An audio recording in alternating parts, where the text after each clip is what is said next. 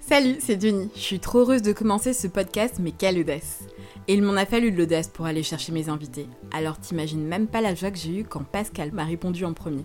Je le suivais depuis un moment sur les réseaux sociaux parce qu'il a une façon tellement drôle et sincère de raconter sa vie que je me suis dit il faut vraiment qu'on se parle. C'est quelqu'un qui connaît beaucoup, beaucoup, beaucoup de monde dans le milieu chrétien. Pascal, c'est l'oncle qu'on rêve tous avec des connexions et de l'expérience. Alors je te propose de faire comme moi, prends un cahier et un stylo et note toutes les pépites qu'il va nous donner pour les appliquer dans ta vie. Ce que je trouve assez marrant, c'est qu'on s'est reconnus mutuellement dans le fait que nous sommes des personnes avec 10 000 idées de projets. C'est donc un petit clin d'œil de Dieu d'avoir pour une première interview un multipotentiel comme moi. On va un peu parler de ça, l'audace dans les projets que Dieu nous met à cœur. Avant de commencer, si tu entends ce son, c'est que je vais faire une petite intervention pour compléter ce qui est dit. Allez, c'est parti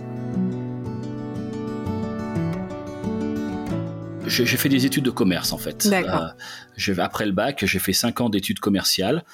Euh, j'ai commencé à travailler un petit peu dans le milieu séculier et puis rapidement, j'ai eu cette conviction que euh, j'étais appelé à travailler spécifiquement dans le dans le milieu chrétien. D'accord. Est-ce que tu pourrais d'abord euh, un peu nous parler de bah, euh, comment t'en es arrivé à euh, travailler dans le milieu chrétien? Donc peut-être parler de ta jeunesse, comment ça s'est passé au niveau de ta jeunesse, les mmh. études donc que tu as fait, tu en as parlé? Alors je, suis tombé un petit peu dans la marmite de l'Église. Hein. Moi, je, suis né mmh. effectivement dans un milieu chrétien où j'ai fréquenté l'Église dès, mon enfance. Mmh. Je, je, me suis converti à l'âge de 17 ans après, après mes cinq années d'études euh, commerciales, euh, j'avais été embauché euh, très rapidement avant même ma sortie d'école comme directeur stagiaire d'un supermarché en région, en région lyonnaise. Donc j'étais j'étais content parce que c'était à la fois c'était surtout quelque chose d'assez gratifiant en fait. J'avais 23 hmm. ans et, et tout de suite on allait me confier la, direction d'un magasin. Donc je faisais cette période de stage qui devait durer, je crois, six mois. Pendant cette période de stage, la, chose qui m'embêtait un petit peu, même qui m'embêtait beaucoup, c'était que euh, je ne pouvais plus m'occuper des ados de mon église. En fait, hmm. Euh, tous les samedis, depuis plusieurs années, euh, je m'occupais du groupe d'ados et j'aimais vraiment ça. Et je me sentais tout à fait à ma place pour faire ça. Mais le samedi, dans un supermarché, c'est la plus grosse journée. et s'il y a une journée euh, sur laquelle on ne pouvait pas prendre son congé, c'était le samedi. Sinon, on pouvait prendre le lundi, le mardi, ce qu'on veut. Mais le samedi, non. Hmm. Et donc, euh, pour moi, c'était vraiment embêtant parce que euh, j'avais vraiment ça très, très à cœur. Et c'était une vraie perte pour moi que de ne pas pouvoir m'occuper des ados. Ça, c'est la première chose. La deuxième, c'était que le dimanche, j'arrivais à l'église complètement épuisé. Oui, j'imagine. puisque le, les semaines étaient très grosses. Hein. C'était des hmm. semaines plutôt de l'ordre de 80 heures et euh, qui se terminait euh, en, beauté le, samedi avec la plus grosse journée. Et c'est vrai que le dimanche, euh, à l'époque, je fréquentais une église où le, culte était à 9h15 le matin. Ah oui. Et c'était, j'arrivais pas très frais quand même. Et, et, puis un jour, incidemment, je lisais le passage de Ésaïe au chapitre 55 hmm. et les premiers versets qui disent Vous tous qui soif, venez aux eaux, même celui qui n'a pas d'argent, venez acheter euh, et manger, venez acheter du vin et du lait sans mhm. argent, sans rien payer. Alors moi, ça m'avait interpellé parce qu'en l'occurrence, du vin et du lait, j'en vendais. Et donc, euh, euh, quelqu'un qui venait et qui achetait du vin et du lait sans argent, sans rien payer, porte, ça portait un nom, euh, ça s'appelait un voleur. Et donc, ça m'avait vraiment interpellé en fait. Je disais, tiens, le Seigneur est en train de me parler d'un truc qui, il est en train de parler ma langue. Et les versets suivants ont été le coup de grâce en quelque sorte, le verset 2, toujours chez Isaïe euh, 55 qui dit Pourquoi pesez-vous de l'argent pour ceux qui ne nourrit pas? Mhm. Pourquoi travaillez-vous pour ceux qui ne rassasient pas? Et là, j'étais en plein dedans. Un supermarché, on appelle dans, dans, le jargon, dans le milieu de, dans le milieu professionnel, on n'appelle pas ça un supermarché, on n'appelle pas ça un magasin, on appelle ça un centre de profit. C'est le, nom euh, quand lorsqu'on se parle entre eux. Toi, tu es, directeur de quel centre de profit? Et eh ben moi, je suis hmm. directeur du centre de profit de telle ville. ça s'appelait comme ça. Et, en fait, j'avais cette problématique donc euh, où en effet tous les jours, euh, chaque minute, le, la raison d'être d'un magasin, d'une entreprise, mais en particulier ce genre d'entreprise, c'est l'argent et, mhm. et de, de, ça, de peser de l'argent. Donc on pèse de l'argent à longueur de journée. En plus, on utilise des balances pour vendre des fruits et légumes, des tranches de jambon, ce que tu veux. mais, euh, donc on pèse de l'argent en permanence. Et j'avais ce sentiment intime, je le ressentais comme ça moi-même, de ne pas nourrir les gens. Je me disais, mais je ne nourris pas les gens. Hmm. Ce que je fais, pour moi en tout cas, c'est pas c'est pas une vérité universelle hein, euh, du tout. Ça, c'était juste ma perception à moi. Ce que je fais ne sert à rien. Voilà, ce que, voilà comment je chantais les choses. Ce que je fais, ça ne sert à rien. Pourquoi je fais ça? Ça sert à quoi? Je remplis une palette euh, de, de, bière dans le rayon, et puis et puis euh, trois jours après, bah, la palette a été vidée. Alors il faut remplir une autre palette, et puis euh, tu, tu mets, tu charges de, de, tomates dans le rayon des fruits et légumes, et puis le hmm. lendemain, bah, le soir il faut enlever les tomates, et puis le lendemain il faut remettre les tomates. Et je me disais mais quel sens? Ça n'a aucun sens. J'avais cette impression de me dire tu tournes en rond, ça sert à rien, truc, c'est sans fin. Tu voyais pas euh, concrètement ce que ça apportait en fait aux gens, finalement, euh, toi, personnellement? Alors bon, je sais que c'est nécessaire, les gens ont besoin de se nourrir, je me nourris, tout le monde se nourrit. On a, on a absolument besoin de ça. Euh, et, je ne fustige certainement pas ni, ni, ni le, commerce, hmm. ni la grande distrie.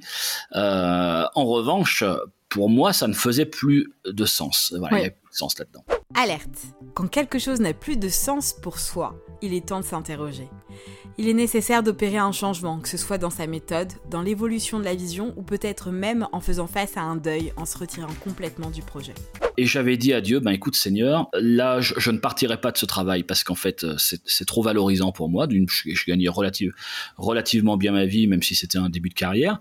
Et puis c'était chouette, à 23 ans, on va te donner les clés d'un magasin avec 30 euh, salariés et tu dis, ben c'est super, tu vois. Mm. Et j'avais dit, Seigneur, moi je partirai pas. Maintenant si ça doit s'arrêter, si tu veux que j'aille ailleurs, ben c'est toi qui t'en charge. Mais moi je le ferai pas. Et il m'a pris au mot puisque quelques jours après, alors que j'avais oublié cette prière, cette même prière qui m'est revenue six mois plus tard dans mon emploi suivant. J'ai effectivement perdu mon job. Euh, c'était ma fin de période d'essai. C'était une période d'essai de six mois.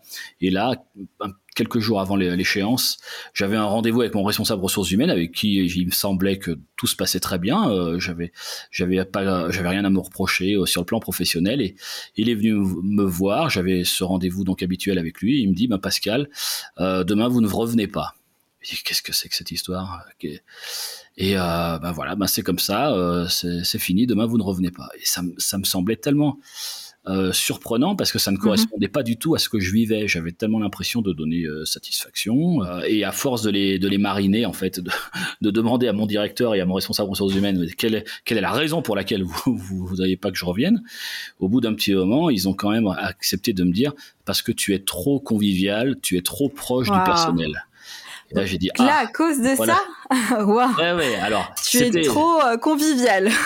voilà, trop convivial et trop proche du personnel. Et du coup, euh, la conséquence, c'est que ça m'a beaucoup rassuré en réalité parce que je me suis dit, d'accord, en fait, pour hmm. moi, ça, ça a toujours été des qualités.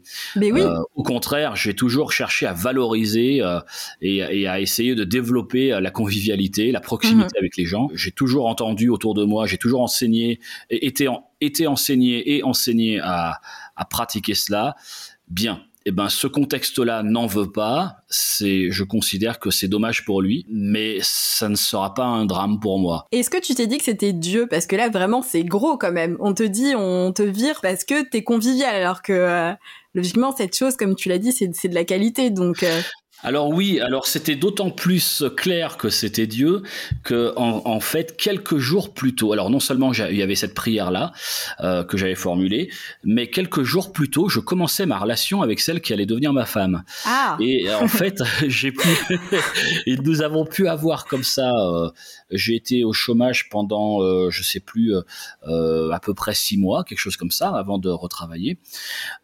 et ça a été six mois, mais extraordinaire en fait pour hmm. apprendre à la connaître parce qu'on habitait à, à 350 km l'un de l'autre. Donc tout c'est un peu euh, fait de façon parfaite en fait finalement. Ah, absolument, le était absolument. J'étais, j'avoue que j'étais triste. Hein. Euh, j'ai fait une, bonne petite déprime. Euh, ah quand même. Euh, hmm. C'était pas au stade de dépression, mais une, une vraie bonne déprime quand même, parce que c'est un coup de massue quand on t'apprend hmm. comme ça ce, ce, genre de nouvelles. Surtout que c'était mon, premier emploi. Hein. A posteriori, en fait, tu te dis oh mais quelle grâce. Mais Seigneur, vraiment, tu as été trop bon.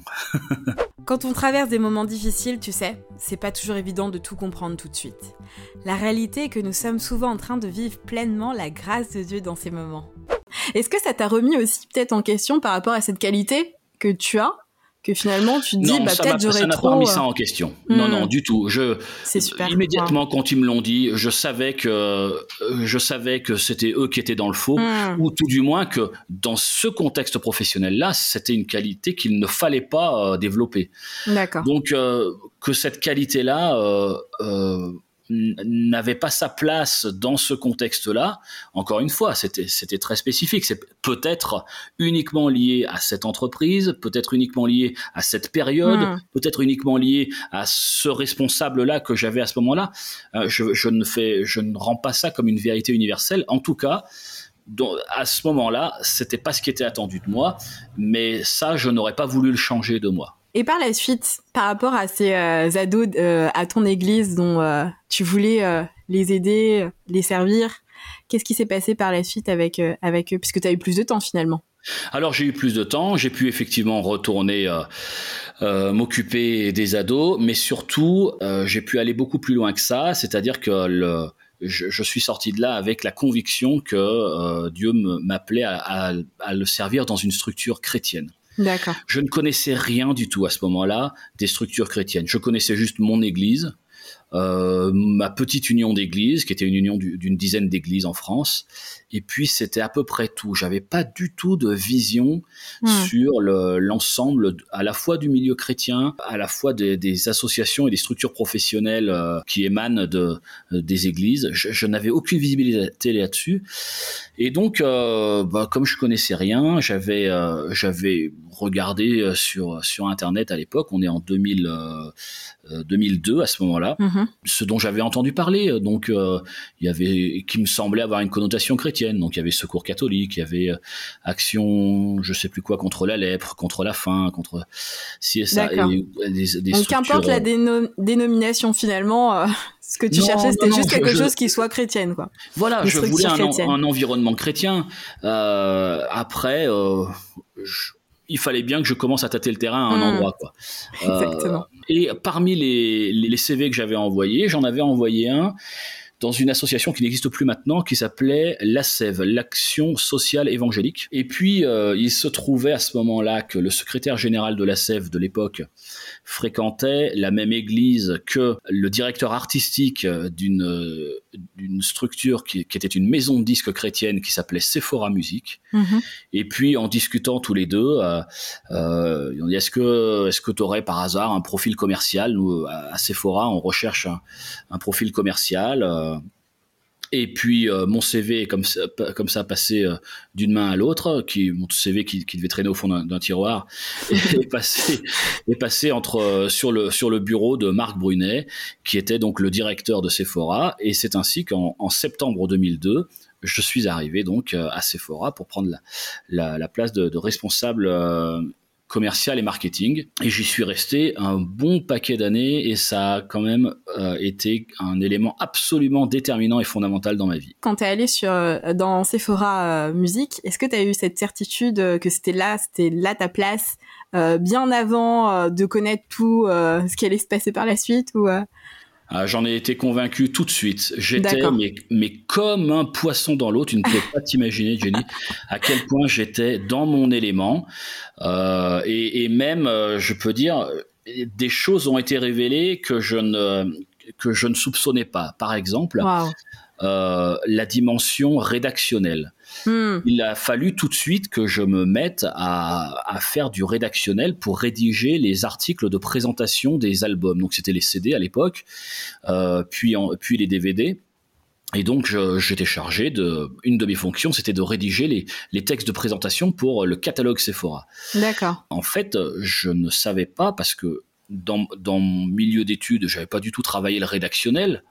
Euh, j'ai pas fait d'études littéraires mais en fait j'avais toujours aimé moi écrire c'est une chose hmm. quand j'étais enfant euh, j'avais 6 7 ans j'écrivais des poèmes tu vois c'était vraiment quelque chose qui était là depuis le début depuis oui tout oui c'était en moi mais je, je, ne soupçonnais pas du tout que ça hmm. puisse un jour avoir un quelconque intérêt professionnel tout de suite j'ai été mis dans le bain de devoir écrire et écrire ben il se trouvait que euh, je le faisais plutôt bien et les lecteurs appréciaient le, catalogue Sephora aussi pour, euh, d'une part pour la qualité de, des produits que nous présentions, mais aussi pour la qualité de, l'écriture.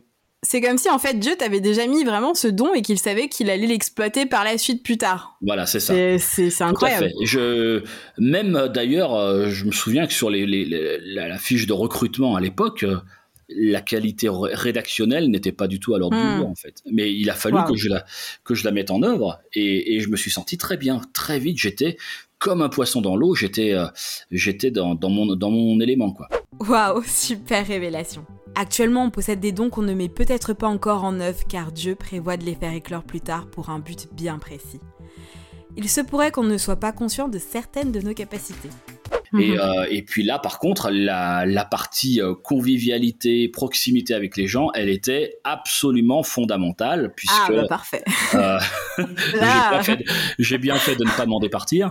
Puisque, en fait, mon rôle euh, de, de, responsable commercial, euh, c'était d'être toujours en relation avec les artistes, les producteurs, hmm. les fournisseurs. là, j'étais, j'étais bien dans, dans mon élément. non, non. Donc là, j'étais en effet euh, à l'endroit où il fallait que je sois. Et puis la, question de pouvoir partager ma foi, ça c'était plus du tout un problème. Oui. Mais c'est marrant en fait vraiment que à cause de cette qualité-là, on t'a viré euh, quand t'étais plus jeune et que là en fait c'est l'élément essentiel pour ce que tu dois faire euh, aujourd'hui. Enfin ce que tu as dû faire dans cette entreprise. En fait, à un moment donné, en fait Dieu nous donne des talents. Hmm et euh, on, les, on les reconnaît ou on ne les reconnaît pas, mais Dieu nous donne des talents. Et puis parfois, à certains endroits, eh ben on va nous dire non, ce talent-là, on n'en veut pas. La grosse erreur serait d'enfouir ce talent et de dire bah non, euh, euh, ils en veulent pas dans ce contexte professionnel-là, ben je vais l'éteindre mais c'est une erreur en fait. Hmm. C'est c'est juste que on n'est pas au bon endroit et il y a juste à aller chercher, à frapper à la bonne porte, à l'endroit où ce talent pourra s'épanouir. Et moi, je suis convaincu que lorsque tu es en situation de pouvoir exercer son exercer ton talent, eh bien, tu passes de bon à excellent. Si tu passes ta vie à, à exercer euh, quelque chose euh, où tu n'es pas à l'aise, qui n'est pas ton talent, qui n'est pas euh, de ta qualité, ben avec beaucoup beaucoup d'efforts, tu passeras de mauvais à moyen. Mais si tu es en situation d'exercer là où tu es, tu as déjà des forces, là où tu as des, qualités, alors avec beaucoup d'efforts, tu passeras de bon à excellent. C'est vraiment à ça qu'on est appelé, c'est à, aller exprimer l'excellence qui est en nous parce que Dieu nous a pas donné à tous les mêmes talents. Exactement. C'est comme ça qu'on rayonne finalement. C'est après on voit bah ah Pascal, lui, il est excellent dans ça, et c'est ça qui fait que bah, Dieu aussi se glorifie à travers euh, ce que ce que tu es, ce talent-là que tu as. Et en même temps, je je suis pas bon dans d'autres domaines, et c'est pas grave. euh, bah oui, sinon si t'étais euh, bon partout. Euh... oui, j'aurais j'aurais probablement pas fait un bon un bon directeur de supermarché. Hmm. C'est très probable. Hein. Voilà, parce qu'il y a un certain nombre de, de, de talents que j'ai pas ou qui sont moins de, de mon ressort, et avec beaucoup d'efforts, ben j'aurais je serais passé de mauvais à moyen sur ces sur ces domaines-là. Alors, je ne suis resté que cinq, presque six mois là-bas. J'ai pas eu le temps d'explorer la totalité de, des facettes du métier, mais c'est certain qu'à un moment ou à un autre, je, je serais, euh, je serais tombé à côté de ce à quoi j'étais appelé. Et ça, c'est super en fait d'avoir euh, bah, pas forcément être excellent dans tout parce qu'en en fait au final on est complémentaires les uns des autres et c'est ça qui fait la force c'est qu'on n'est pas là pour euh, être juste tout seul parfait et doué dans tout mais on a besoin des autres on est obligé. S'il y a quelque chose où t'es pas forcément talentueux, bah t'as besoin de demander à l'autre et c'est ça ce que Dieu veut en fait réellement. C'est juste. Alors après, euh, j'ai travaillé un, certain nombre d'années là euh, à, Sephora et puis au bout d'une dizaine d'années, j'avais estimé avoir fait un petit peu le tour de la question et je, suis parti de cette entreprise, mais vraiment avec euh, une grosse douleur en fait. Hmm. C'était juste de dire j'aime ça, mais j'ai besoin de faire d'autres choses. tu parlais tout à l'heure de, de multipotentialité je crois qu'il y avait un peu de ça derrière. C'est-à-dire, j'aimais vraiment ce que je faisais. J'aimais les relations, j'aimais le milieu, j'aimais les, les, les, clients et les fournisseurs hmm. avec lesquels je travaillais. Tout ça, vraiment, j'y prenais vraiment plaisir. Mais il fallait que je passe un petit peu à, à autre chose quand même, parce que au bout de quelques temps, bah, tu t'ennuies, quoi. Tu fais le tour un petit peu de, du sujet. Sephora n'était pas une entreprise euh, avec 300 euh, personnes, tu vois. Hmm. On était une, une, dizaine de personnes. On peut pas dédoubler euh, ou inventer des nouvelles fonctions comme ça euh, tous, les, tous les deux ans. Donc, euh, je suis parti au bout d'une dizaine d'années, en 2012, avec euh, l'idée, le désir cette fois-ci de enfin, j'avais une, en tout cas une, une envie mhm. d'aller servir en dehors du milieu chrétien. Voilà, D'accord. ans, j'avais, je m'étais dit, alors alors c'était pas une conviction, mais c'était un désir. Je me disais, ah, j'aimerais bien maintenant aller servir un petit peu en dehors. T'avais une idée précise de, quoi faire ou pas? Pas du tout, pas du tout. J'avais juste, alors, j'avais une, idée précise qui était, euh, je veux être entrepreneur. Voilà, je veux être à mon compte. Euh, je veux être chef d'entreprise. J'avais en fait déjà cette euh, cette fibre là en moi, qui était, j'étais pas chef d'entreprise chez Sephora, mais j'avais quand même des, responsabilités mmh. qui m'avaient été qui m'avaient été données et sans être chef d'entreprise, j'avais quand même euh, un, certain volant de responsabilité qui faisait que je pouvais euh, quand même m'épanouir. Donc j'avais comme ça plein plein d'idées. J'avais commencé du coup à, retravailler spécifiquement ces projets-là. Et puis ça m'a amené progressivement un jour, euh, suite à plusieurs discussions, plusieurs personnes m'ont dit mais Pascal, mais ce que tu veux finalement, ce que tu aurais besoin, c'est une structure comme celle que tu as quittée.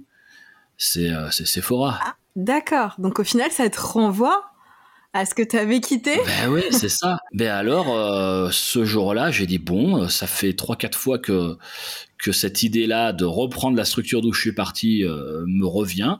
Mm-hmm. Tentons, voyons un petit, explorons cette piste. Alors j'appelle Marc Brunet, qui était donc le directeur de Sephora, que j'avais quitté de, un an et demi plus tôt, deux ans plus tôt, mais avec qui j'étais resté en très très bons termes notamment dans le cadre de son association euh, qui s'appelait Aventure en solidaire, mhm. où je, l'aidais un petit peu euh, dans son assaut. Et puis j'appelle Marc et puis je lui dis Marc, euh, est-ce que par hasard, c'est dans tes réflexions, dans tes projets d'un jour de, de vendre, de revendre Sephora? Et là, il y a eu une sorte de blanc au téléphone. on peut en parler, oui. et on a mis ensuite quelques semaines, on en a parlé, on est tombé d'accord j'ai racheté euh, une grande partie de l'entreprise. Et une fois qu'on a, qu'on a signé euh, la, la, passation, il m'a, il m'a dit la chose suivante. Il m'a dit, je te l'avais pas dit, mhm. mais en fait, quelques semaines avant que tu me fasses cette demande-là, eh bien, je priais le Seigneur et je lui disais, Seigneur, euh, j'aimerais bien que Pascal revienne. Alors je ne sais pas comment, comme salarié, comme associé, comme euh, euh, directeur, comme euh, actionnaire, j'en sais rien. mais j'aimerais bien qu'il revienne. Si, si, mais, mais il reviendra jamais. Il est parti, il revient jamais sur ce qu'il a dit. Et, et, effectivement, moi, à chaque fois que une décision était prise, elle était prise, je ne revenais hmm. jamais dessus. Donc c'est pour ça qu'il n'a pas osé venir te voir pour euh, te demander de revenir. il avait dit Seigneur, il avait fait comme moi 12 euh, euh, ans plus tôt. Seigneur, si tu veux que ça se fasse, c'est toi qui t'en occupes, mais moi Exactement. Voilà. C'est qu'il est allé voir le boss avant pour avoir ce qu'il voulait. Non, c'est pas. Tout à fait. Et ça s'est ça s'est passé comme ça. Donc on était convaincus qu'à ce moment-là, c'était ma place était de était de revenir ici. Hmm. Voilà, je suis revenu après, euh, donc j'ai repris l'entreprise en, 2014, puis en, en 2017, j'en ai fusionné avec une autre structure, ce qui a mhm. fait arriver de nouveaux associés que même en rêve, j'aurais j'aurais pas pu rêver d'avoir. On a on a poursuivi l'aventure comme ça. Et tu as pu faire les projets que tu avais listés, etc. Alors oui, ce qui était très intéressant, c'est que plusieurs des projets qui étaient sur ma sur ma shortlist ont pu être menés à l'intérieur de la, bah, de la de la nouvelle structure, quoi. Super, waouh. Donc ça, c'était c'était chouette, c'était une belle aventure. Après, euh, après l'entrepreneuriat a ses hauts et ses bas. Euh, mhm. Je suis convaincu que le Seigneur voulait que je sois, que je reprenne cette euh, entreprise, ça c'était certain. Quand on est entrepreneur, eh bien parfois il y a aussi des, des choses qui sont plus difficiles à vivre. et là, notamment, on a dû il y a quelques mois déposer le bilan de l'entreprise. Ah, Donc après une, 8, euh, euh, ans, euh, presque 9 ans, de reprise de cette entreprise. malheureusement, on a dû l'arrêter. Donc ça, ça c'est vrai que c'est des choses qui, qui sont pas on aime bien les terres en fait ces choses-là et hmm. on fanfaronne pas dessus. Mais il faut savoir que ça fait partie de la vie de l'entrepreneur en fait et ça ne et ça ne ça ne définit pas la vie de l'entrepreneur. Hmm. Euh, l'entrepreneur lui bah il est là pour entreprendre. C'est c'est un pléonasme que de le dire mais encore faut-il le rappeler. Et même lorsque certaines réalités économiques, euh, humaines euh, ou autres font que un projet ne va pas là où on aurait voulu qu'il aille, on ne, crée, personne ne reprend une entreprise ou ne crée une entreprise dans le but qu'elle dépose de bilan, ça n'ôte pas de moi euh, ce que je suis. Je suis un enfant de Dieu, euh, je suis euh, une personne qui a décidé de, de, mettre ses talents au service du, du, peuple de Dieu. Et puis, profondément, Dieu a fait de moi un entrepreneur. Très bon rappel. L'échec d'un projet ne signifie pas forcément qu'il n'est pas inspiré par Dieu. C'est ça aussi l'audace, se lancer dans des projets que Dieu nous a mis à cœur sans savoir si ça va réussir ou non. Et à travers ce que tu as, as, vécu, bah, ce, cette situation, est-ce que tu as pu apprendre quelque chose aussi, à, avoir une leçon de Dieu ou euh, particulière ou pas? Alors j'ai découvert que Dieu ne nous laisse, ne nous abandonne pas. Hmm. Euh, en fait, peu avant, euh, deux ans avant que l'entreprise euh, ne s'arrête, j'avais lancé un, un, email quotidien qui s'appelle La pensée de Pascal. Oui.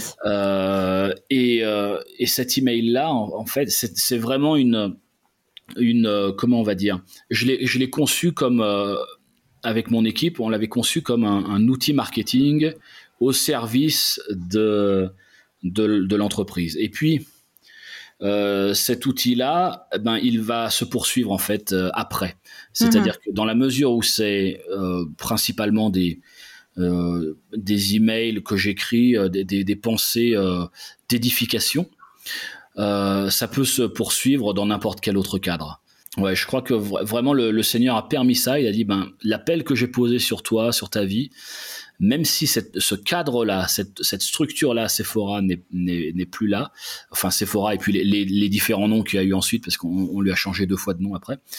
Euh, même si cette structure-là n'est plus là, euh, je vais continuer à me glorifier à travers toi et je vais continuer à t'utiliser à mon service. Et, euh, et en fait, aujourd'hui, l'entreprise n'est plus là, mais la pensée de Pascal, ça, ça continue. Bah merci euh, Pascal pour ton parcours qui est vraiment inspirant et qui montre qu'à chaque étape en fait de nos vies, si on se laisse vraiment conduire par Dieu, et ben finalement on, peut être juste étonné de ce qu'il fait parce que comme tu dis, euh, t'aurais jamais pu savoir que t'allais faire ça il y a 20 ans. Et, euh, et, en te laissant juste guider, bah voilà, les prières ont fait qu'aujourd'hui, bah t'es là. Je suis convaincu que rien n'arrive pour rien. Voilà, ça hmm. c'est une chose euh, qui qui drive ma vie. Je m'en rends compte euh, chaque fois, et même les, les, petites contrariétés, tout ça qui peuvent m'arriver. A posteriori, très souvent, je m'aperçois qu'elles ont une utilité. C'est vrai. Amen. Pour conclure, ce qu'on doit retenir. Première chose, nous avons tous des talents et il suffit d'être au bon endroit dans son couloir de destinée. La deuxième chose, c'est que cette histoire m'a fait penser à Paul dans la Bible quand il comptait aller à Jérusalem. À ce moment-là, le Saint-Esprit lui dit qu'il va mourir là-bas, mais il s'en fiche, il a une mission à effectuer. Ce n'est pas ce que je nous souhaite, mais il faut prendre conscience que tout ne réussira pas comme on le voudrait. L'important, c'est l'impact voulu par Dieu pendant la durée de vie de ce projet. J'espère que tu as apprécié cet épisode. N'hésite pas à laisser un commentaire et à partager cette histoire autour de toi. Retrouve-moi sur Instagram en cherchant Jenny Bassinet ou Mais quelle audace. Un grand merci pour ton écoute. On se retrouve très vite pour une prochaine histoire audacieuse.